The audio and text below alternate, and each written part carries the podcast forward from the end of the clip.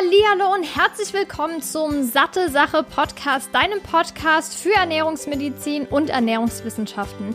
Mein Name ist Laura Merten, ich bin 26 und studierte Ökotrophologin. Ich begrüße dich zurück hier zu einer neuen Episode des Satte Sache Podcasts. Ich freue mich, dass du wieder mit dabei bist zu einem neuen, sehr, sehr spannenden Interview, wo ich mich wirklich sehr darauf freue, weil das ein Thema ist, was wahrscheinlich die meisten Frauen betrifft, was auch viele unserer Followerinnen betrifft, weil wir immer wieder dazu Nachrichten bekommen. Wie du schon am Titel gelesen hast, es geht um die Ernährung in Schwangerschaft und Stillzeit. Ein sehr, sehr wichtiges Thema.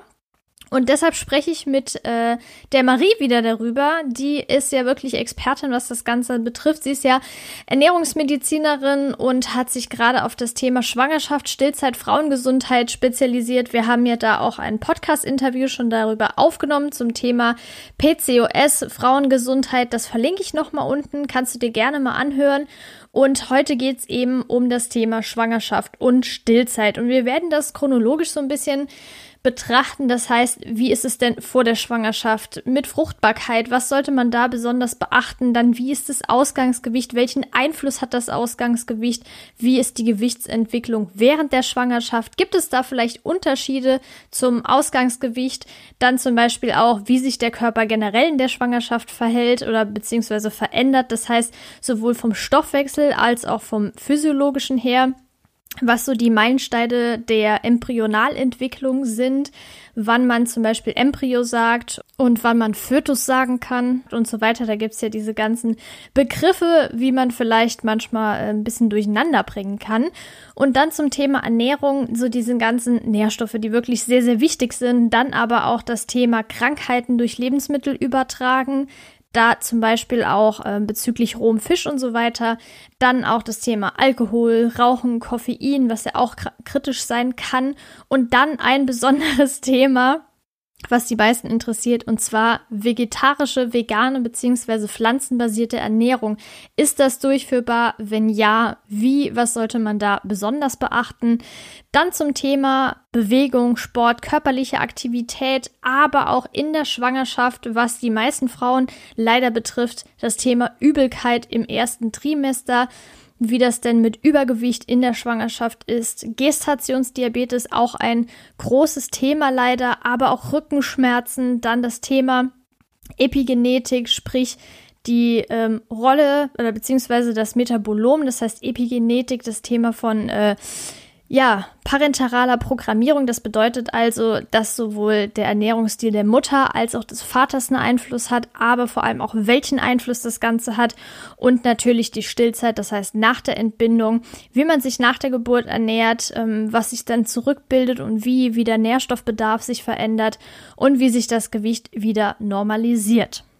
Wirklich ein sehr, sehr spannendes Thema. Ich freue mich auf jeden Fall, dass ich die Marie dafür gewinnen konnte, dass wir jetzt gleich darüber sprechen. Und deshalb wünsche ich dir jetzt schon mal sehr, sehr viel Spaß mit dem Interview. Ich würde mich natürlich freuen, wie dir der Podcast gefällt, dass du mir eine Rezension da lässt bei iTunes oder zum Beispiel bei YouTube auch, wenn dir die Episode gefällt. Gerne kannst du den Podcast auch abonnieren, dann bekommst du immer direkt eine Nachricht, wenn eine neue Episode hochgeladen wurde. Und ich will jetzt nicht viel länger quatschen. Viel Spaß bei dem Interview. Ja, Marie, ich freue mich, dass du wieder mit dabei bist. Das letzte Interview über PCOS kam ja auch sehr gut an und heute sprechen wir über ein meiner Meinung nach fast noch wichtigeres Thema, weil es ja viel mehr Frauen betrifft, das Thema Schwangerschaft. Und ich begrüße dich jetzt erstmal herzlich hier. Hallo Laura, vielen Dank wie ich ja gerade schon gesagt habe, ein Thema, was äh, so gut wie jede Frau betrifft. Super wichtig. Und heute sprechen wir besonders über die Ernährung, aber natürlich zu Beginn erstmal die wichtigsten Sachen zum Thema Schwangerschaft. Einfach nur ein paar Basics jetzt zu nennen, dass die Schwangerschaft ja in der Regel 39 bis 40 Wochen dauert, dass man das Ganze ab der letzten Periode zählt. Das heißt nicht erst, wenn man merkt, ups, ich bin eigentlich schwanger, sondern dass es vorher quasi schon anfängt Und dass es natürlich auch Schwangerschaftsverläufe gibt, die entweder super laufen, wie zum Beispiel bei meiner Mutter, die hatte weder Übelkeit noch sonst irgendwas, also wirklich ein Traum. Oder dass es halt auch hin, hinzukommen kann, dass es eine extreme Übelkeit gibt. Es gibt ja diese, mir fällt gerade leider der Be Fachbegriff nicht ein, aber diese extreme Übelkeit, dass es sogar ein ähm, bisschen zu Krankenhausaufenthalten kommen kann, weil eben dieses Erbrechen so heftig ist. Jetzt will ich keine Angst direkt verbreiten und so, aber ist ja trotzdem wichtig, darüber zu sprechen, weil es gibt ja auch drei Trimester, das heißt dreimal drei Monate, die man ja berechnet, ungefähr, um einzuteilen, dass man sagt, im ersten Trimester sieht man meistens gar nicht, dass man schwanger ist, also die ja, physiologischen Veränderungen in Form von mein Bauch wächst, die sieht man da noch gar nicht so extrem. Da ist eher das Thema Übelkeit im zweiten Trimester geht's vielen wahrscheinlich gut und im letzten ist dann eher so ein paar körperliche Einschränkungen wie, oh mein Gott, mein Rücken tut weh und ich habe Probleme irgendwie zu liegen, dass es äh, angenehm ist. Aber ähm, ja, also das kurz als Basics. Und ich würde sagen, wir fangen jetzt erstmal bei dem Thema vor der Schwangerschaft an, und zwar die Fruchtbarkeit, weil das ja leider auch oft problematisch ist und da würde ich dich jetzt fragen, erstmal, was muss man denn vor der Schwangerschaft beachten? Genau, also bevor man sozusagen anfängt, das Ganze plant, ähm, gibt es auf jeden Fall ein paar Dinge, die man beachten sollte. Zum einen, man sollte einmal mal seinen Impfpass rausholen ähm, und den einmal mit zum Arzt nehmen, dass man sozusagen einmal ähm, von der STIKO, also vom Robert-Koch-Institut, sind rausgegebene Liste an Impfungen. Die sollte jede Schwangere haben und ähm, die sollte man auf jeden Fall einmal checken lassen und sonst gegebenenfalls nochmal auffrischen oder nochmal nachholen. Dann, wenn man schon mal dort ist, kann man direkt auch nochmal ein Blutbild machen lassen und nochmal die Schilddrüsenwerte zum, zum Beispiel bestimmen lassen. Da wird nochmal, ähm, ja, verschiedene Sachen können bestimmt werden. Eisen, Vitamin B12, all solche Dinge ähm, kann man sich da nochmal anschauen lassen, so dass man optimal im Prinzip startet. Warum ist es äh, wichtig, optimal zu starten? Ähm, hier Stichwort Epigenetik. Der eine oder andere hat vielleicht schon mal was davon gelesen, und zwar ähm, die Ernährung, aber auch das ganze Umfeld, der Lebensstil. Ähm, kann auch sein, ähm, der, dass man Rauch ausgesetzt ist, also Zigarettenrauch, Stress ausgesetzt ist. Ähm, all das kann ähm, sozusagen in der Schwangerschaft ähm, oder auch nach der Geburt des Kindes die sozusagen den, die, die Entwicklung ähm, und auch die Entwicklung von Krankheiten, zum Beispiel Diabetes, aber auch Übergewicht, ähm, mit beeinflussen. Und deshalb ist es halt sehr, sehr wichtig, dass man sich schon vorher mit der Gesundheit und auch mit der Ernährung auseinandersetzt und nicht erst, wenn man feststellt, dass man schwanger ist, weil dann ist man ähm, ja meistens schon in der fünften, sechsten Woche, wenn man früh dran ist oder eventuell sogar noch weiter fortgeschritten. Mhm. Man sollte auch auf jeden Fall ähm, mal sich über sein Körpergewicht Gedanken machen. Also es sollte nicht zu niedrig sein, aber es sollte auch nicht zu hoch sein. Angegeben ist da so ein BMI von 18,5 bis 25. Aber auch da muss man sagen, kommt es wirklich auf die Konstitution ähm, ja, der einzelnen Person an. Ähm, deswegen kann man das eigentlich so ganz individuell, ähm, kann man das eigentlich nicht sagen. Also mal schauen, wie sehen meine Eltern aus. Bei mir sind beide Elternteile sehr, sehr schlank. Ich werde wahrscheinlich nie einen höheren BMI in meinem Leben erreichen. Genau äh, wie bei mir. Ja, genau. Ähm, es gibt andere, die haben vielleicht, ähm, sind familiär ein bisschen, ein bisschen anders gebaut. Ähm, dann kann das aber auch durchaus ähm, völlig okay sein und keinen Nachteil in dem Sinne bedeuten. Ja. Ja, das ist wichtig zu erwähnen, weil eben manche das Ganze ja immer drauf schieben, ja, meine Eltern sind ja übergewichtig, ich muss dann auch übergewichtig sein. Also das stimmt ja so nicht. Es gibt natürlich die Epigenetik, äh, die ja auch besagt, man hat eine Prädisposition.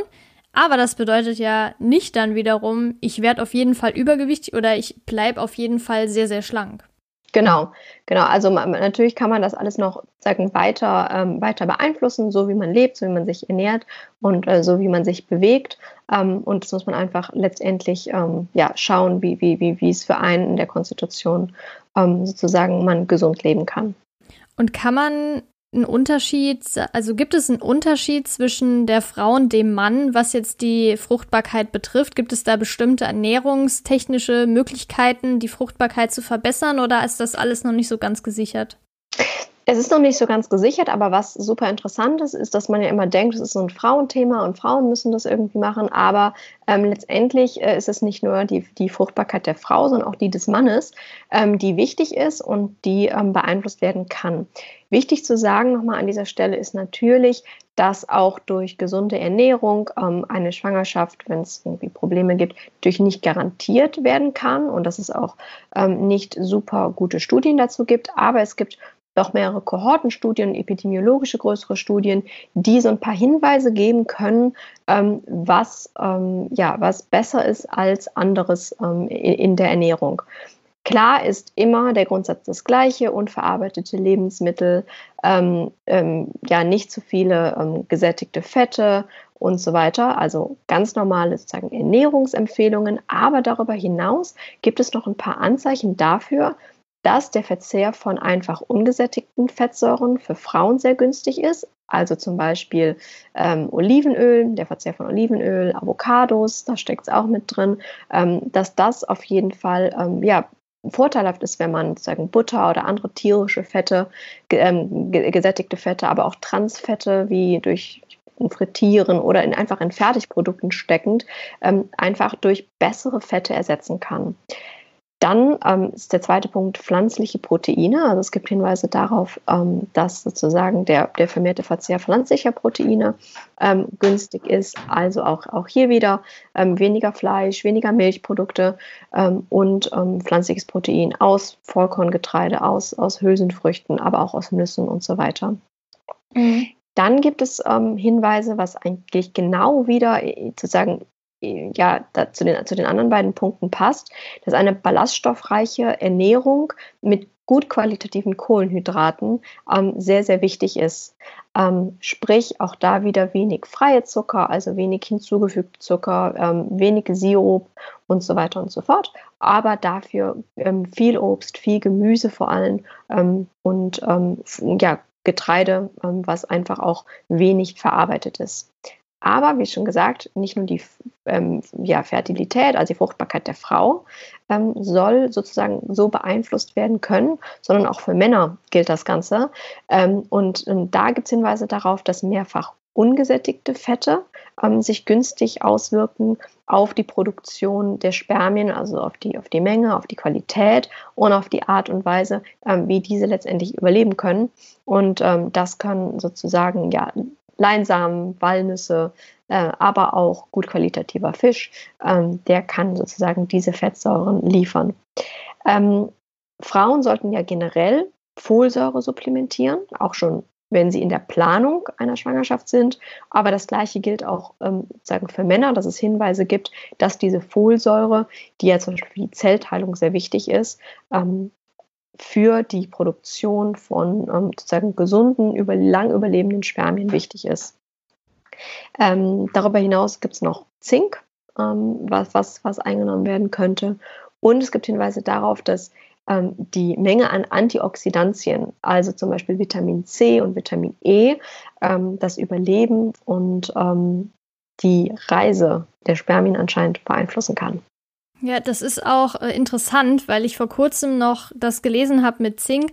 Gerade nach der Ejakulation ist es sinnvoll, Zink zu supplementieren, weil das eben die Spermienproduktion anregen soll. Hat wahrscheinlich auch damit dann was zu tun. Genau, genau. Ja, ja, genau. okay. Und das Thema mh, mm, Gewichtszunahme fände ich jetzt noch spannend. Wir hatten ja gerade eben schon mal, oder du hast gerade eben angesprochen, dass es ja auch verschieden sein kann. Man sagt ja, dass es so zwischen 10 und 16 Kilogramm sind. Und da ist es ja so, dass übergewichtige Frauen eher weniger zunehmen und untergewichtige Frauen eher mehr. Kann man das so pauschal sagen oder ist es auch wieder total individuell? Genau, das sind ganz grob erstmal die Empfehlungen, ähm, wie sich sozusagen das Gewicht so entwickelt. Aber wenn man schon mal betrachtet, äh, dass die Gebärmutter schon auf ungefähr ein Kilo äh, anwächst, dann das Fruchtwasser, dann das Gewicht des, des Babys, ähm, dann im Prinzip noch ein paar ähm, andere ähm, Faktoren wie Wassereinlagerung zum Ende der Schwangerschaft hin, da kommt man dann schon ganz gut ähm, auf, auf, auf, auf, auf die 10 Kilo, auch wenn man nur wenig Fettreserven sozusagen ähm, noch ähm, dazu anlegt. Also das ist sozusagen meistens so ähm, das Minimum, was man zunimmt. Aber ja, Frauen, die ähm, generell eher geringeres Gewicht haben, sollten ein bisschen mehr zunehmen, einfach auch ähm, um mehr ähm, Reserven aufzubauen, die gegen Ende des, der Schwangerschaft benötigt werden. Da gehen wir gleich noch drauf ein. Das ist super interessant, äh, wie der Körper das im Prinzip ähm, angeht. Aber auch da ist es wieder ganz individuell. Also man stellt zwei Frauen im, im sechsten, äh, im sechsten, siebten Monat nebeneinander. Ähm, das kann sein, dass eine so aussieht, als würde sie morgen ähm, das Kind bekommen und die andere sieht aus, als ähm, ja, wird sie gerade rausgefunden haben, dass sie, dass sie schwanger geworden ist. Also das ist auch wieder total individuell und da kommt es auch wieder darauf an, ähm, wie ist die Entwicklung des Kindes, also die Größe, das Gewicht, ähm, wie, sieht, wie liegt das sozusagen auf der Perzentile. Ähm, das ist viel wichtiger als ähm, letztendlich die Gewichtszunahme ähm, der Mutter. Das ist ja, glaube ich, auch das Problem, warum viele Schwangerschaften irgendwie erst in den letzten Wochen entdeckt werden. Da gibt es ja auch zahlreiche Erzählungen, ähm, was ich jetzt auch schon Reportagen gesehen habe, äh, wo die Frauen irgendwie das erst entdeckt haben, als die Wehen gekommen sind. Äh, ja, also wir sind auch in der allgemeinmedizinischen Praxis immer wieder beeindruckt gewesen, wie ähm, Frauen ihren Körper nicht kennen können, dass sie es so lange nicht ja. merken. Aber wir sehen das auch immer, immer wieder, ähm, dass Frauen auch im recht fortgeschrittenen Zustand ähm, in die Praxis kommen und das festgestellt haben. Also das ist ähm, beeindruckt. Ich kann es nicht nachvollziehen, aber man sieht es tatsächlich doch immer wieder. Ja. Ja, krass. Es ist ja leider dann auch ein Zeichen, wie wenig man sich mit sich selbst auseinandersetzt. Weil ich meine, wenn man so eine Kugel vor sich rumträgt und ansonsten ist vielleicht so, wie soll ich sagen, also die Arme sind jetzt nicht wirklich dicker geworden, die Beine jetzt auch nicht, vielleicht klar, Wassereinlagerung zum Beispiel, aber im Prinzip ist überwiegend der Bauch nach vorne gewachsen. Also das ist ja auch keine reguläre Gewichtszunahme, würde ich es jetzt mal nennen, sondern man muss ja auch irgendwie mal selbst so ein bisschen drauf achten. Das soll jetzt eigentlich gar nicht das Thema des Podcasts sein, aber trotzdem nochmal so ein Bewusstsein zu entwickeln und auf sich selbst zu hören. Ganz genau. Also es sind oftmals Leute oder Frauen, ähm, die sich auch generell wenig mit der Gesundheit ihres Körpers und ihrer Familie auseinandersetzen. Das kann man ja. vielleicht so sagen. Ja, denke ich auch. Wir hatten gerade schon mal das Thema Übergewicht angesprochen und da würde mich jetzt mal interessieren, ob es da, wenn wir jetzt ein bisschen weiterspulen, ans Ende eher, ähm, gibt es da einen Unterschied zur Art der Geburt? Ähm, ja, also man, man, man weiß ähm, auf jeden Fall, dass Frauen, die ähm, zu viel zunehmen, die übergewichtig sind, ähm, eine höhere Wahrscheinlichkeit haben, letztendlich einen Kaiserschnitt bekommen zu müssen. Ähm, einfach auch, weil Übergewicht zum Teil ähm, Gestationsdiabetes, also Schwangerschaftsdiabetes fördert.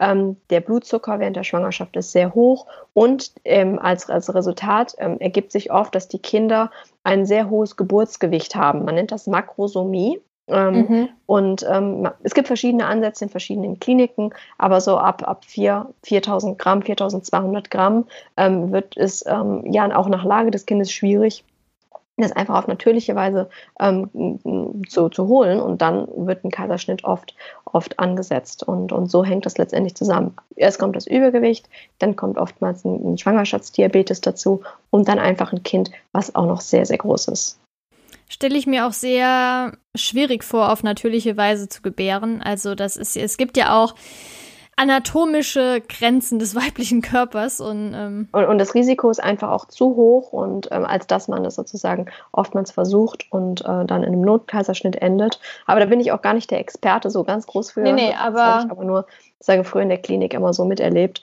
ja. ähm, dass man es sozusagen dann einfach aus Sicherheitsgründen ähm, sich dafür entscheiden muss.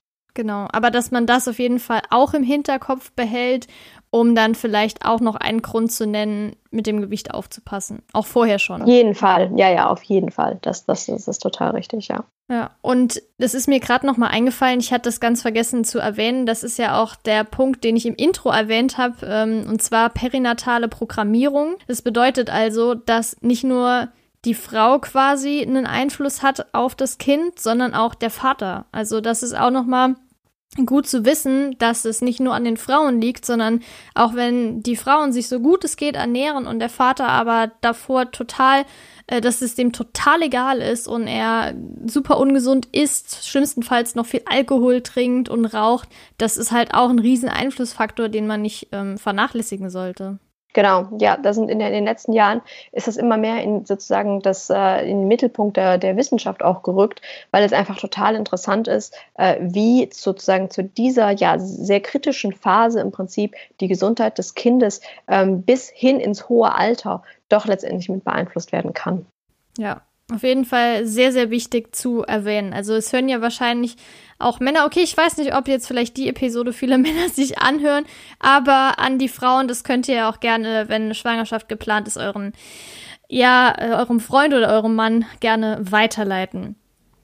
So, jetzt haben wir schon mal die Sachen geklärt vor der Schwangerschaft, wie das ist mit Gewichtszunahme. Jetzt ist natürlich auch noch interessant zu wissen, wie verändert sich so der Stoffwechsel während der Schwangerschaft. Ja, und das ist, finde ich, ein wahnsinnig, wahnsinnig spannendes Thema, weil wenn man sich das einmal vor Augen führt, dann ist es total logisch, ähm, wie sozusagen eine, eine Ernährung in der Schwangerschaft letztendlich oder auch wie die Gewichtszunahme ähm, durch die Ernährung und durch die Be Bewegung beeinflusst werden kann. Mhm. Also man muss sich das zum einen ähm, so vorstellen, dass der Körper in, am Anfang der Schwangerschaft sich letztendlich darauf vorbereitet, dass zum, zum, zum zweiten Teil der Schwangerschaft im Prinzip ein sehr, sehr schnelles Größenwachstum ähm, ja, unterstützt werden soll. Das heißt, wir brauchen letztendlich auch Reserven und einen Stoffwechsel, dass wir viel Energie im, im zweiten Teil der Schwangerschaft an ähm, das, das äh, werdende Kind ähm, sagen, über die Plazenta herüber tragen können. Und deshalb verändert sich im Laufe der Schwangerschaft primär der Stoffwechsel von Kohlenhydraten und auch von Fetten. Und zwar geht es darum, dass in der Frühschwangerschaft, also so sozusagen im, im ersten Trimester zum Beispiel, ähm, dass es zu einer erhöhten Insulinsekretion kommt, aber auch zu einer erhöhten Sensitivität. Hört sich sehr komplex an. Was man sich dabei eigentlich nur merken muss, ist, dass mehr Energie gespeichert wird. Das heißt, der Körper arbeitet ähm, recht effizient und sorgt dafür, dass sozusagen Energiedepots in Form von Fett zum Beispiel ähm, begünstigt werden. Das führt aber auch dazu, dass zum Beispiel der Blutzucker bei einigen Frauen ähm, leichter abfallen kann und das kann ein bisschen zu Schwindel kommen, Schimmrigkeit, generell Müdigkeit ist ein Problem durch die Anpassung ähm, der Schwangerschaft, aber das kann dann im Prinzip ähm, einfach auch noch ähm, damit hinzukommen. Im Laufe der Schwangerschaft erhöht sich sozusagen der Energiebedarf. Im ersten Trimester ist er eigentlich ähm, ja nur minimal erhöht, weil einfach die Effizienz sozusagen der, den, die Nutzung der Kohlenhydrate und Fette primär ist einfach erhöht. Und in der zweiten ähm, Hälfte des, der Schwangerschaft haben wir uns jetzt sozusagen schon gut darauf vorbereitet am Anfang und viele Depots angelegt. Und dann kommt es in der zweiten Hälfte sozusagen dazu, ähm, dass die Frau, die Mutter, eine leichte Insulinresistenz entwickelt. Das führt dazu, gleiche Logik wie, wie bei Diabetikern letztendlich, dass der Blutzucker leicht erhöht ist. Und das sorgt im Prinzip dafür, dass wenn der Blutzucker im, im, im Blutstrom der Mutter höher ist, über als Logik der Diffusion, über die Plazenta sozusagen die Diffusion zum, durch die Nabelschnur zum, ähm, zum Baby erleichtert wird. Wenn dieser mhm. Blutzucker sozusagen äh, erhöht ist, weil einfach Kohlenhydrate sozusagen die präferierte Energiequelle sind, ähm, die das, das äh, Kind äh, hat.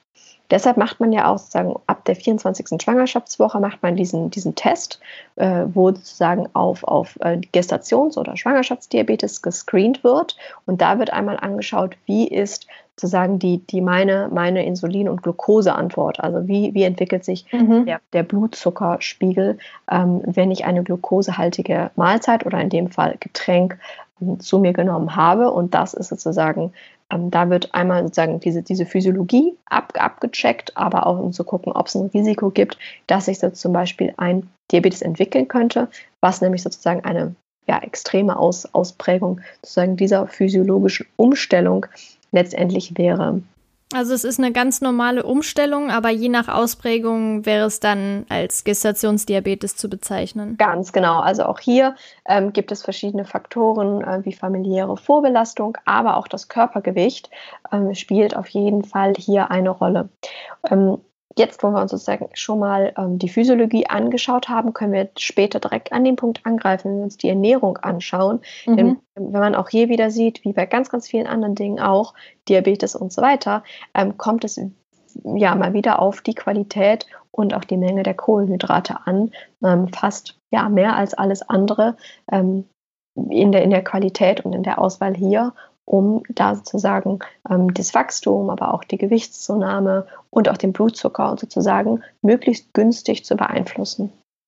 Und noch kurz zum Energiegehalt beziehungsweise ja zu der Energieaufnahme.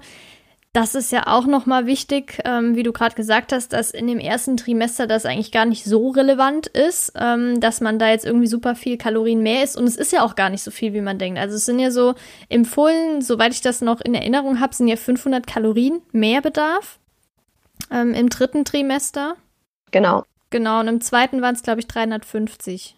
Ja, 250, 350, genau. Es kommt immer auch da wieder so ein bisschen drauf an, ähm, wie viel bewegt sich die Frau, was ist das ja. Gewicht. Also da, ähm, diese ganzen Zahlen sind, sind glaube ich, als für uns als Ernährungsexperten äh, wichtig, wenn wir mit ähm, Patienten oder, oder, oder auch gesunden ähm, Frauen arbeiten. Ähm, für jemanden sozusagen im, ähm, als, als, als, als Zuhörer, für praktisch das Ganze zu Hause, würde ich das gar nicht so ähm, äh, absolut in den Zahlen betrachten, sondern einfach gucken, wie ist mein, meine gesunde Gewichtszunahme und wie mhm. ist sozusagen die Entwicklung ähm, des Kindes auf der, auf, auf der perzentilen Kurve. Aber rein ähm, ernährungswissenschaftlich hast du natürlich völlig recht. Das sind genau äh, die Zahlen, die da angesetzt werden. Ähm, man sagt, um das noch weiter zu vereinfachen, dass es eigentlich ein Energiebedarf ist, der um 10 Prozent ähm, sozusagen mhm. ansteigt. Ähm, was da natürlich auch mit einfaktoriert wird, ist, ähm, dass man sich zum Ende der Schwangerschaft hin einfach auch ein bisschen weniger zumeist bewegt. Ja, das heißt, man ja. verbrennt einfach oder man benötigt einfach auch ein bisschen weniger Energie äh, und so gleicht sich das dann wieder ganz gut aus. Ja, nee, ich meinte damit ähm, gerade, dass man so ein bisschen das Gefühl hat, dass es ja jetzt nicht dieses Essen für zwei Personen ist. Also man hat ja da jetzt Ganz nicht genau. einen mehr einen doppelten Energiebedarf, dass man jetzt sagt, normalerweise ich runze jetzt mal auf 2000 Kalorien auf ähm, und jetzt brauche ich 3000 Kalorien. Also so extrem ist es ja gar nicht. Es ist nur wichtig, dass man darauf achtet, wie nehme ich Gewicht zu, wie geht es meinem Kind und wenn man dann merkt, oh, ich nehme gar nicht so viel Gewicht zu, meinem Kind dem geht's okay, die Gewichtsentwicklung und Größenentwicklung ist nicht so optimal. Also die Perzentile vielleicht nochmal kurz zur Erklärung. Das ist im Prinzip eine Tabelle, ähm, und wo man dann zum Beispiel ablesen kann, wenn man weniger, also wenn die Perzentile kleiner als drei ist, das bedeutet, dass man im Prinzip ähm, ja zu diesen drei oder weniger Prozent zählt, äh, was, was, jetzt das Gewicht, betrifft. Also, man ist quasi zu leicht als Kind, kind und wenn es jetzt über der, der ähm, 97. Perzentile ist, dann wiegt man mehr als 97 Prozent der Kinder. Nur noch mal kurz zur Erklärung. Und wenn man dann sieht, das Kind bewegt sich so unter der 10. Perzentile, sollte man das noch mal überdenken und vielleicht ja ein bisschen reflektieren, wie ernähre ich mich, könnte ich vielleicht ein bisschen mehr zu mir nehmen. Wenn das Kind jetzt aber und die Gewichtszunahme der Mutter schon sehr hoch ist, kann man das ja gegebenenfalls auch noch mal anpassen. Aber wichtig ist vor allem hier nicht zu gucken, esse ich jetzt 700 oder 500 Kalorien mehr, sondern wie ist die Gewichtsentwicklung oder generell die Entwicklung von dem Kind. Genau. Also ähm, ganz richtig. Ähm, wichtig nochmal an der Stelle zu sagen, ist, wir sprechen aus ernährungswissenschaftlicher, ernährungsmedizinischer genau. Sicht. Es gibt natürlich noch sämtliche andere Gründe äh, dafür, warum ähm, dass die Gewichtszunahme nicht adäquat ist. Ja, Aber sowieso. das eh gener generell der, der, der, der bildbetreuende Gynäkologe sozusagen der erste Ansprechpartner, ähm, der das sozusagen im Gesamtbild ähm, mhm. betrachtet und die Frau das sozusagen durchleitet. Genau, wichtig, dass du das gesagt hast, dass das Gesamtbild betrachtet wird und jetzt nicht nur auf die Ernährung geschaut wird. Ich hatte das jetzt nur gesagt, damit man jetzt quasi im Hinterkopf sich behält. Die Energiezufuhr ist nicht alles und man kann es nicht absolut sagen. Genau, ja. Ja, sehr gut. Und wenn wir gerade schon bei der Kindesentwicklung sind, Man kann ja unterscheiden, das hatte ich auch im Intro schon gesagt, zwischen den Begriffen Embryo und Fötus. Man sagt ja wissenschaftlich betrachtet am Anfang Embryo und ab der neunten Schwangerschaftswoche bezeichnet man das dann als Fötus. Wie ist es denn generell mit der kindlichen Entwicklung? Ich würde jetzt da nicht so ganz explizit und detailliert drauf eingehen, aber kann man denn ungefähr sagen, wie sich die Anlage der Organe verändert? Mhm. Also was einfach auch super wichtig ist zur Betrachtung der ganzen Sache ist, dass die Anlage und sozusagen ähm, ähm, ja, die Entwicklung und äh, der, der Organe sozusagen in den, den, in den ersten Wochen bis zur 10., 11. Woche sozusagen abgeschlossen ist, was super interessant ist. Okay. Und, dann, und danach geht es primär ähm, eigentlich um ein Größenwachstum. Also man kann schon vor der zehnten Woche äh, in den meisten Fällen auf dem Ultraschall auch sehen, um, dass das Herz, natürlich ein Herz, wie es dann noch aussieht, sozusagen schon, ähm, schon schlägt. Und das wiederum ist halt auch nochmal auf sozusagen die Vorbereitung der Schwangerschaft sehr, sehr wichtig, denn viele, viele dieser Prozesse laufen ab zu einem Zeitpunkt, da weiß die Frau gar nicht mal, ähm, dass sie schon schwanger ist.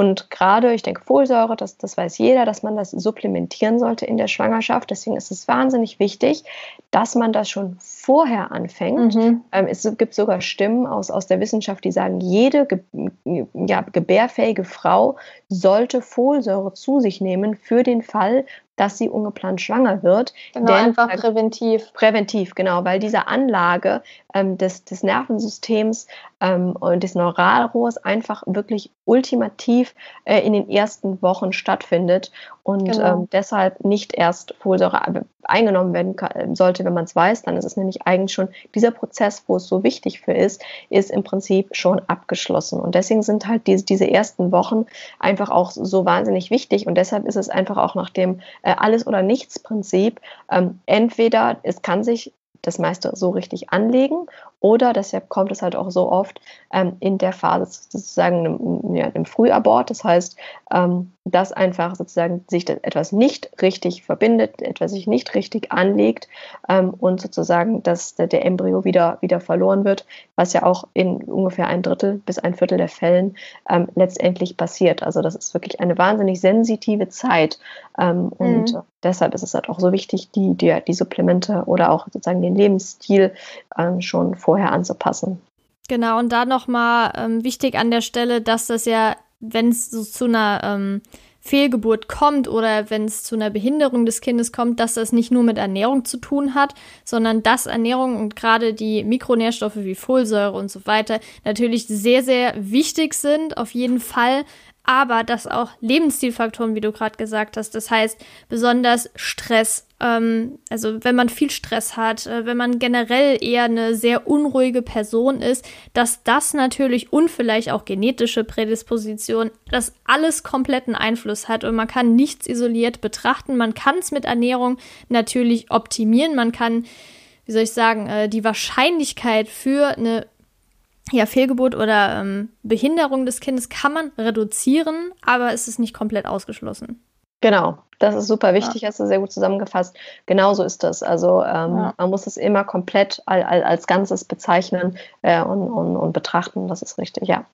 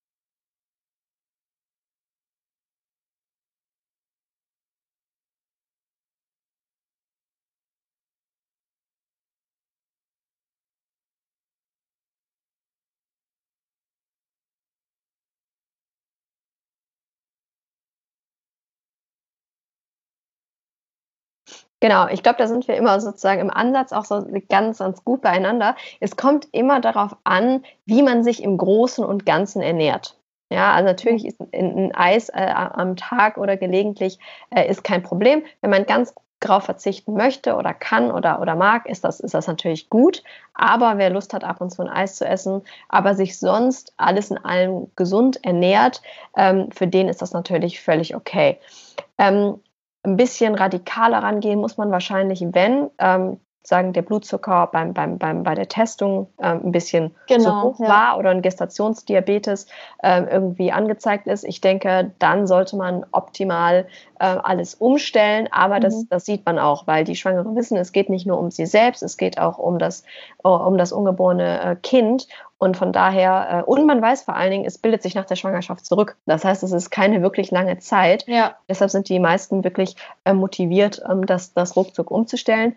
Plus in den meisten Fällen reicht es ja auch, ähm, durch Ernährung und Bewegung ähm, sozusagen diese Sache zu unterstützen und auch ähm, ja, sozusagen einzugrenzen, dass keine Medikamente äh, letztendlich dafür notwendig sind, um diesen Diabetes in der Schwangerschaft zu behandeln. Ja, also die Zeit des Egoismus ist dann vorbei. Generell sollte man sich, sollte man seinem Körper ja auch nicht unbedingt unnötig damit schaden. Aber gerade wenn man halt weiß, da ist noch jemand in dir, den muss ich mich aber auch kümmern und sorgen, dann, ähm, ja, würde ich sagen, Gelüste sind äh, schon manchmal richtig mies. Auch Heißhunger kennt ja jeder Mensch. Aber normalerweise, wenn ich jetzt Heißhunger habe und denke, ja gut, dann esse ich halt Schokolade, mir geht's ja gut, ich achte ansonsten drauf. Aber ich glaube, wenn ich dann schwanger wäre, dann würde ich dann nochmal ganz anders drüber denken.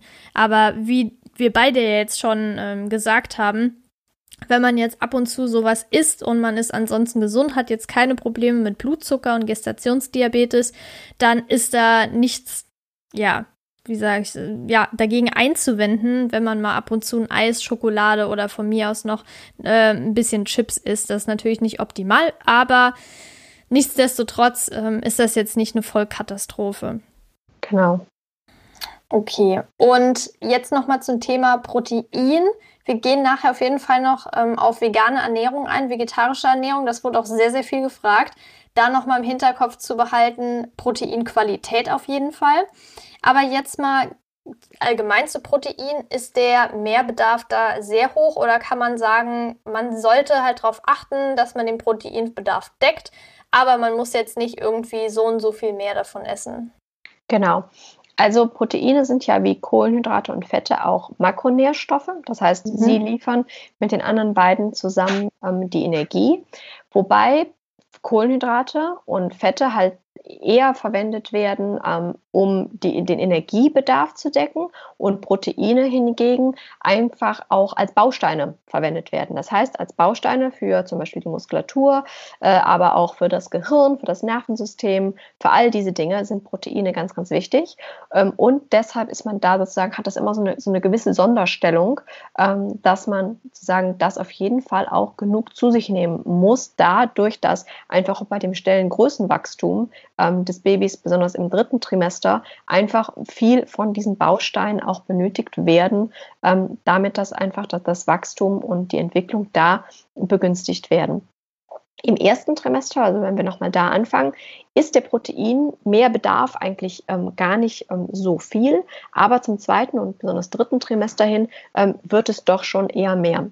Es gibt da verschiedene Ansätze, ähm, wie das ähm, sozusagen bestimmt wird. Auch hier wieder ähm, recht, recht, recht wissenschaftlich.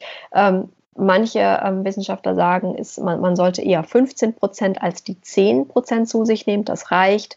Es gibt aber auch eine, eine Formel äh, mit 0,9 Gramm ähm, pro Kilogramm Körpergewicht. Das ist dann leicht erhöht ähm, mhm. als für durch, den Durchschnitt der Bevölkerung. Aber es gibt auch absolute Zahlen, äh, die zum Beispiel sagen, dass man im dritten Trimester 21 Gramm äh, mehr Protein, das ist schon ordentlich, das ist schon ja, auf jeden äh, einiges, äh, mehr zu sich nehmen sollte.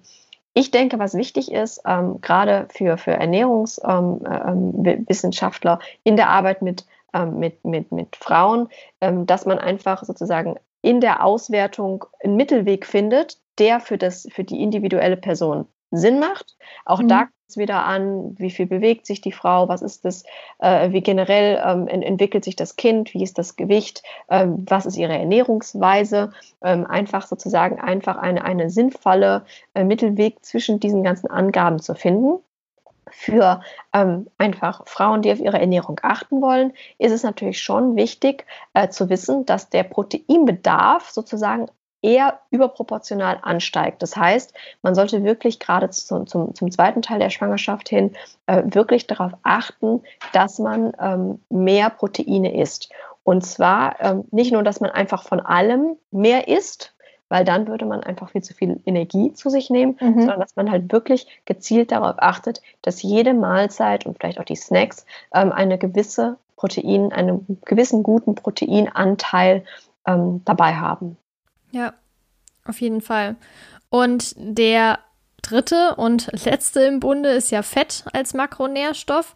Und da ist es ja generell auch ein Riesenunterschied, welche Fette man zu sich nimmt, welche Fettsäuren. Und da hatten wir ja gerade eben schon gesagt, Nüsse, generell zum Beispiel auch Olivenöl, einfach ungesättigte Fettsäuren, sollte man eher bevorzugen ähm, als jetzt zum Beispiel gesättigte Fettsäuren oder Transfettsäuren.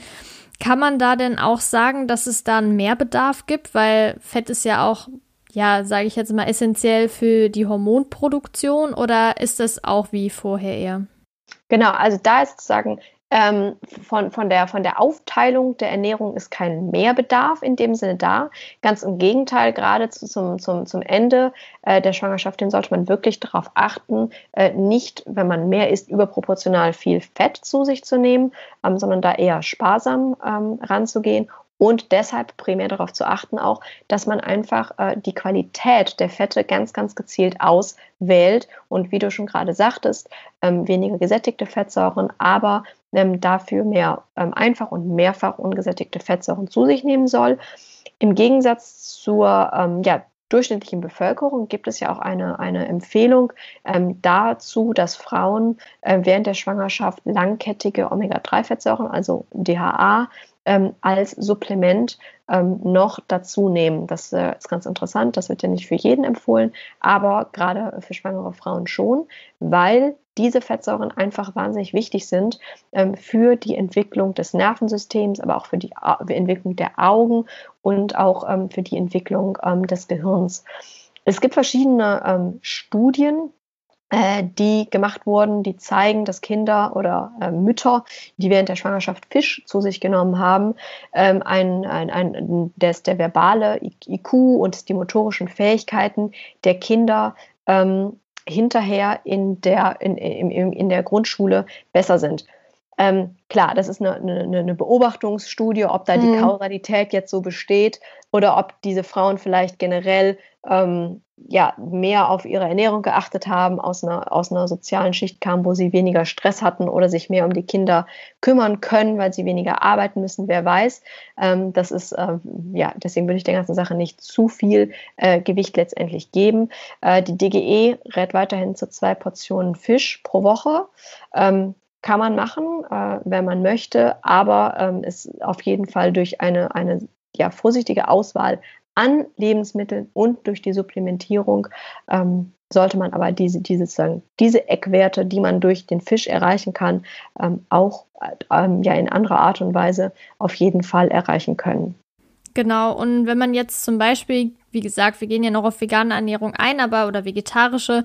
Aber wenn man jetzt nicht auf Fisch zurückgreifen möchte, auf jeden Fall auf die Supplementation noch mehr zu achten, DHA und EPA-Fettsäuren, weil eben die Umwandlung von pflanzlichen Omega-3-Fettsäuren, also ALA quasi, ähm, ja nicht so effektiv ist. Also ich glaube, die liegt bei ungefähr 5 Prozent, ähm, als jetzt zum Beispiel in den ähm, ja, DHA und EPA von tierischen Produkten in Form von Fisch ähm, ist es natürlich deutlich höher. Und gerade wenn man nur pflanzliche Omega-3-Fettsäuren zu sich nimmt, also Leinenöl zum Beispiel, Hanföl und so weiter, Nüsse, also Walnüsse, dann sollte man da auf jeden Fall gezielt darauf achten.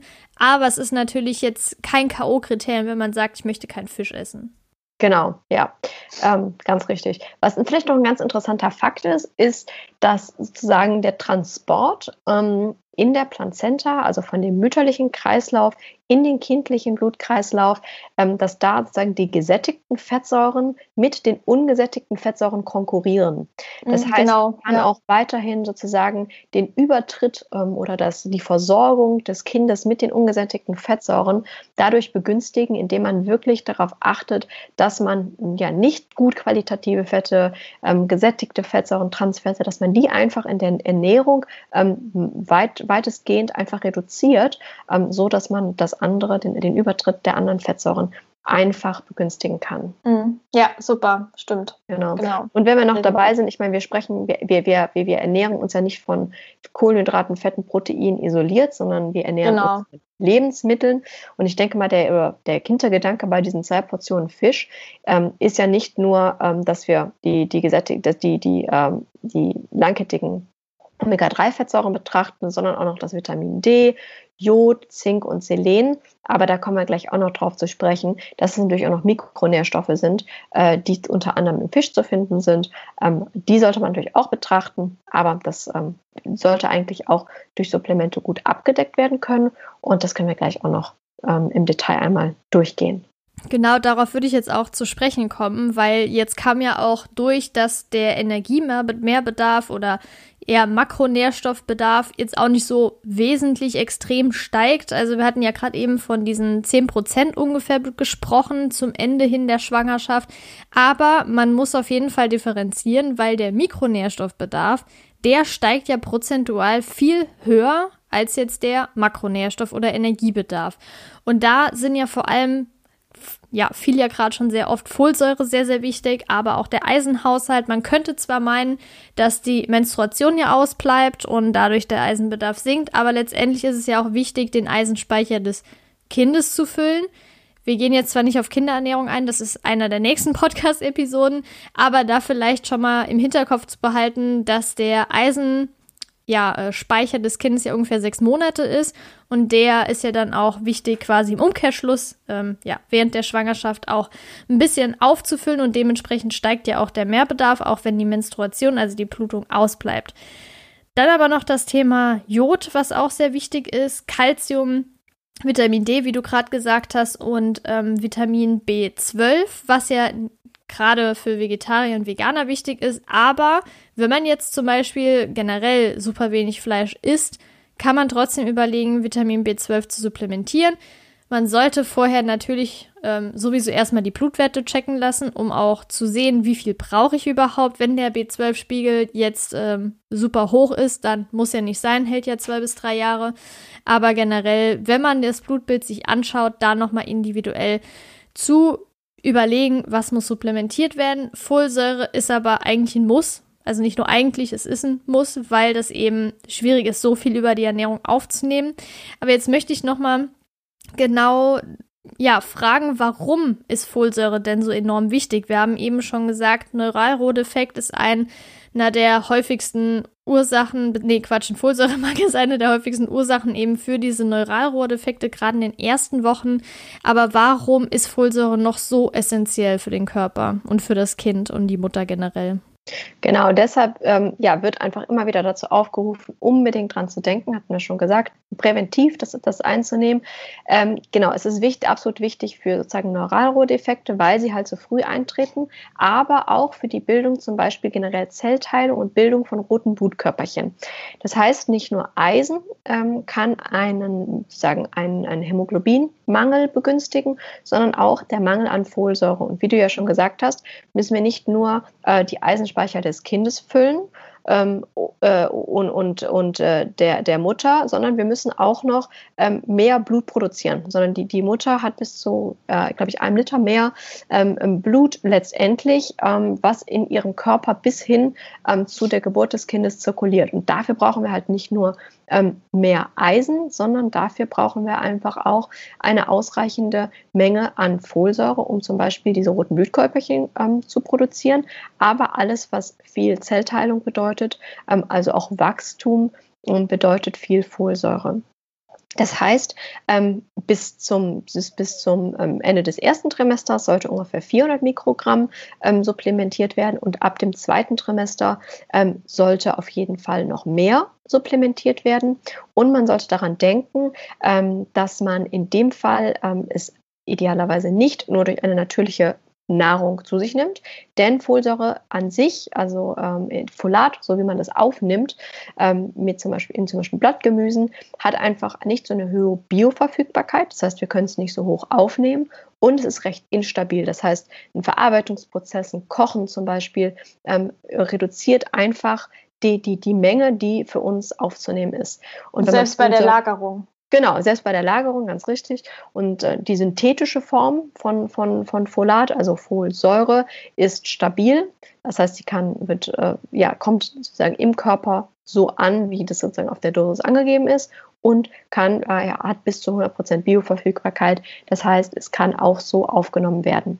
Das heißt, auch hier wieder kann natürlich das Supplement eine gesunde Ernährung, äh, eine ungesunde Ernährung nicht komplett ausgleichen. Das heißt, äh, sich nur von Pommes und Chips zu ernähren, aber Folsäure zu, zu sich zu nehmen, äh, wird da jetzt auch nicht äh, ähm, äh, die Lösung des Problems sein, sondern man ist wirklich dazu angehalten, sowohl das Supplement zu nehmen, als auch folatreiche Ernährung. Das heißt, grüne Blattgemüse, Hülsenfrüchte, Zitronen, äh, Zitrusfrüchte all äh, verschiedene Lebensmittel, die einfach polatreich sind, mit in die Ernährung einzubauen. Ja, vielleicht an dieser, ganz kurz noch, vielleicht an dieser Stelle auch interessant zu wissen, dass ja sowohl Eisen, Folat, Folsäure als auch Vitamin B12 ja so das Trio sind, was ja generell für die Blutbildung und so wichtig ist. Genau, genau.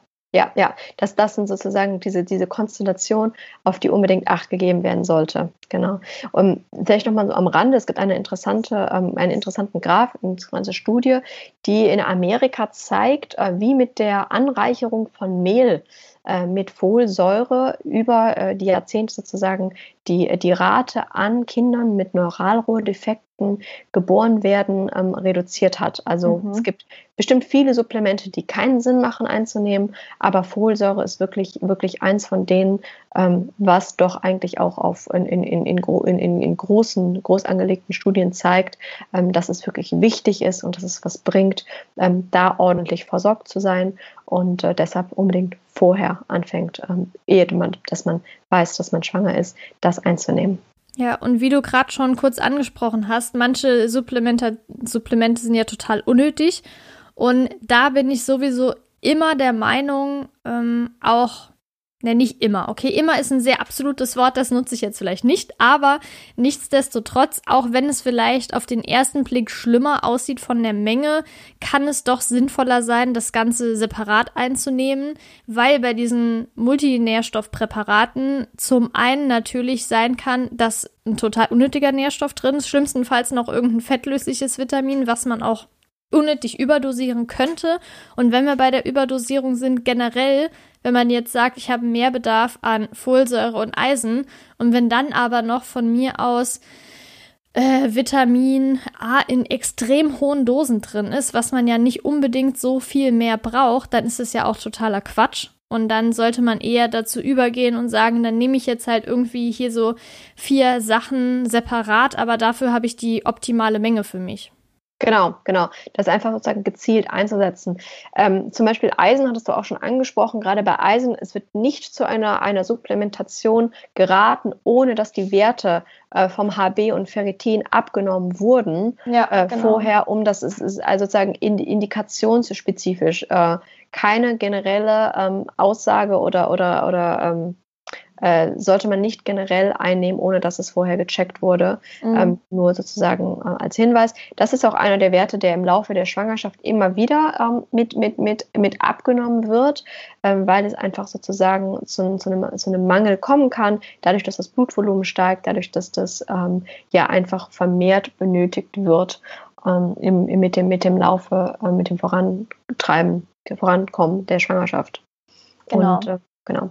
Deshalb, ähm, wer es nicht supplementieren muss, sollte natürlich trotzdem darauf achten, dass er viel Eisen zu sich nimmt.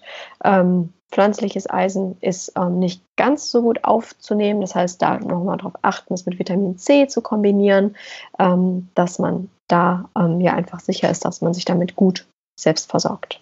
Genau, weil durch Vitamin C wird ja die Aufnahme verbessert und das ist ja immer eine Empfehlung, die man rausgeben kann, gerade für pflanzliches Eisen, was ja erstmal umgewandelt werden muss und dementsprechend die Bioverfügbarkeit nicht so hoch ist, dass man da dann Vitamin C dazu kombiniert. Das heißt, wenn man jetzt zum Beispiel Hülsenfrüchte isst, dann irgendwie Paprika zu essen oder äh, von der Süßspeise her jetzt irgendwie Hirse mit einer Orange und so weiter. Also da kann man sich ja verschiedene Kombinationen überlegen, aber das ist generell auf jeden Fall sehr ähm, sinnvoll, da noch Vitamin C dazu zu nehmen. Und Vita, äh, was heißt Vitamin? Nee, Jod, kein Vitamin. Ähm, wie sieht es damit aus? Genau, ist auch sehr, sehr wichtig. Äh, zum einen für die Entwicklung des Gehirns, aber auch des Nervensystems. Ähm, es ist ähm, ja, wir hatten schon gesagt, man sollte eventuell die Schilddrüsenfunktion von, von der Mutter einmal sozusagen checken, bevor sie ähm, Nachwuchs plant. Ähm, es kann als Supplement eingenommen werden, ist auch in vielen ähm, Supplementen sozusagen oder Kombinationen ähm, einfach so mit drin. Ähm, und sonst kann man natürlich auch noch jodiertes Salz verwenden. aber wie gesagt, Salzkonsum sollte man eh aufpassen. Das heißt, natürlich kann man es in Maßen verwenden, äh, aber man sollte jetzt nicht sagen, ich salz alles dreifach, weil es ja Jod mit drin. das sind einfach ja so die beiden Standbeine, wo man aufpassen kann. Für diejenigen, die Fisch verzehren, essen mögen, ist natürlich da auch Jod mit drin. Ähm, aber sonst ist man mit dem Supplement auch auf der sicheren Seite, wenn man das mit einnimmt. Genau, das ist nämlich auch, wo du gerade Salz angesprochen hast, das Problem, dass man da ja auch nicht sagen kann, in einem Teelöffel ist immer so und so viel Jod drin. Deshalb ist es da sinnvoller, auf die sichere Variante, wie du gesagt hast, zurückzugreifen. Und jetzt ist ja noch die Sache mit Vitamin D, ist ja auch wichtig für Knochenwachstum, sowohl bei der Mutter als auch bei dem Kind in der Entwicklung. Und in den Sommermonaten, wenn man da viel draußen ist, braucht man ja normalerweise keine Supplementation, es sei denn, man hat einen sehr, sehr starken Mangel, was man ja auf jeden Fall vermeiden sollte. Gibt es da denn aus deiner Praxiserfahrung viele Fälle, dass Vitamin D zusätzlich supplementiert werden soll im Sommer oder wird das dann eher nicht genutzt? Mm, ja, was ganz interessant ist bei Vitamin D ist, ähm, ist so ein bisschen wie bei Eisen. Also es gibt, es gibt Frauen, die äh, haben immer ein gutes Eisen, einen guten Eisenwert oder einen HB-Wert, obwohl sie ähm, sich komplett pflanzlich ernähren. Also ich habe in Indien zum Beispiel im Krankenhaus wahnsinnig große Unterschiede gesehen. Äh, obwohl sich alle Frauen ungefähr ähnlich dort ernähren, äh, kann der HB bei einer Frau immer bei neun irgendwie super niedrig sein, gerade davor, dass es ungünstig ist, aber auch irgendwie bei 14, 15 sein. Ähm, bei Vitamin D ist es ähnlich. Also man, man sieht das immer wieder, dass selbst, also auch wieder Beispiel Indien, eigentlich ist die Sonneneinstrahlung sehr, sehr hoch.